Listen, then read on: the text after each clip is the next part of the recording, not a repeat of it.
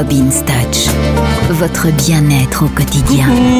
Voilà, aujourd'hui nous allons parler des pierres. Les pierres sont chargées d'énergie et cette énergie va se déposer autour de nous, dans la maison, sur nous, en nous. Il est très important d'avoir dans la maison euh, certains cailloux, on va dire, notamment de l'hématite c'est une pierre grise, gris anthracite. Quand elle est polie, elle est très très brillante. Elle ne coûte vraiment pas cher. Vous achetez un bon caillou pour 3 euh, euros, c'est largement suffisant. Vous allez le purifier, vous allez le mettre dans la terre pendant 3-4 heures, ou bien vous allez le mettre dans de l'eau de source pendant 3-4 heures. Vous allez le mettre au soleil, si c'est possible. Et alors le top du top pour recharger vos pierres, c'est la nuit de la pleine lune. Vous les mettez sur votre appui de fenêtre ou sur votre terrasse, sur votre balcon, sur le jardin, et là elles vont se recharger en énergie positive. Des énergies qu'elles vont diffuser tout autour de vous. Alors ça peut paraître idiot, ça peut paraître débile, mais ça vous coûte rien d'essayer. Et croyez-moi, ça marche. L'hématite pour votre bien-être, pour enlever certaines douleurs, certaines inflammations. L'améthyste